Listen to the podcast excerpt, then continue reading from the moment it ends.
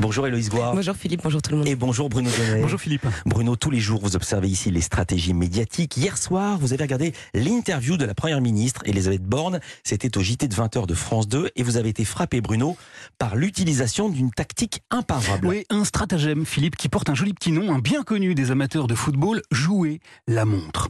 Vous savez que la durée des interviews politiques est scrupuleusement minutée, surveillée par le gendarme de l'audiovisuel. Et donc, lorsque les politiques s'expriment à la télévision, ils ont un temps toujours très court pour le faire. Du reste, pour mettre en évidence cette euh, contrainte, France 2 a même choisi de donner un titre à sa séquence d'interviews politiques. Nous accueillons à présent notre invitée politique, Elisabeth Borne, la première ministre qui est également candidate aux législatives. C'est le compte à rebours. La rubrique s'appelle le compte à rebours. Et hier soir, le compte à rebours avait été réglé sur 8 minutes. Le hic, c'est qu'Elisabeth Borne, qui connaît parfaitement cette euh, contrainte, l'a totalement retournée pour l'utiliser à son avantage.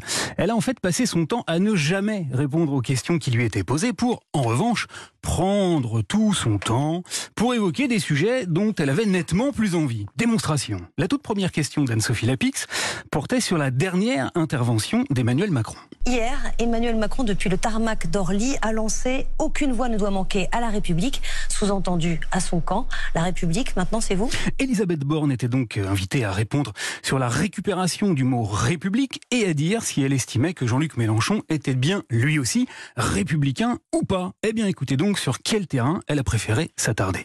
Écoutez, je pense que le président de la République qui part euh, en déplacement, qui partait en déplacement dans l'Europe de l'Est, où il faut rappeler qu'il y a une guerre en mhm. Ukraine avec des morts chaque jour. Elle a posé d'emblée une image qui lui tenait très à cœur, en prenant bien son temps, celle du président de la République, chef de guerre. Ok, mais c'était pas du tout la question, et Anne-Sophie Lapix le lui a fait remarquer. Oui, mais pour revenir sur ce qu'elle dit, la République, c'est pas les autres, c'est que vous. Vaine tentative, car Elisabeth Borne, un œil rivé sur le chrono, a continué de répondre lentement et très à côté du sujet. Vous savez, la liberté, l'égalité, la fraternité, la laïcité, c'est des valeurs qui sont au cœur de notre projet. Voilà, comme on dit au foot, hein, quand on balance un grand coup de pied de l'autre côté du terrain, si ça gagne pas, ça débarrasse. Ensuite, ah, et eh bien ensuite, Anne-Sophie Lapix a tenté de questionner la chef du gouvernement sur son inertie depuis sa nomination. Les Français dénoncent le temps perdu, l'inaction de l'exécutif pendant sept semaines. Est-ce qu'on pouvait se permettre d'attendre sept semaines avant d'agir? Elisabeth Borne était donc priée de répondre sur ce qui s'était depuis cette semaine, mais elle a préféré se diriger sur ce qu'elle avait fait depuis la veille. Vous avez beaucoup parlé de la canicule.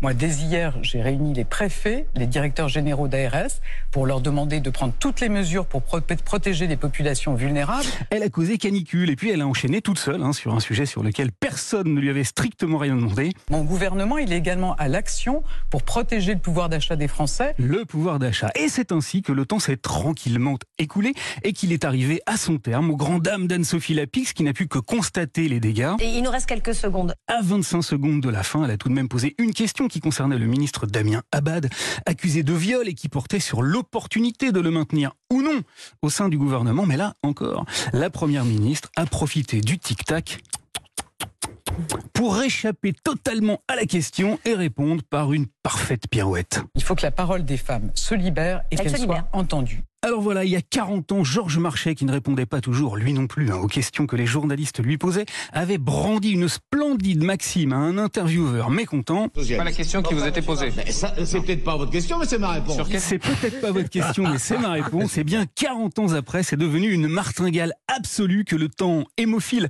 vient systématiquement conforter. France 2 a choisi d'appeler sa séquence d'interview le compte à rebours. La prochaine fois, elle pourrait peut-être essayer de l'intituler tout simplement Répondre nous s'il vous plaît. Merci beaucoup, Bruno Donnet. À demain, on parlait de citation avec Francine Sauté. Vous connaissez la citation géniale de Georges Marchais Il n'y a que les imbéciles qui changent pas d'avis. J'ai toujours dit ça.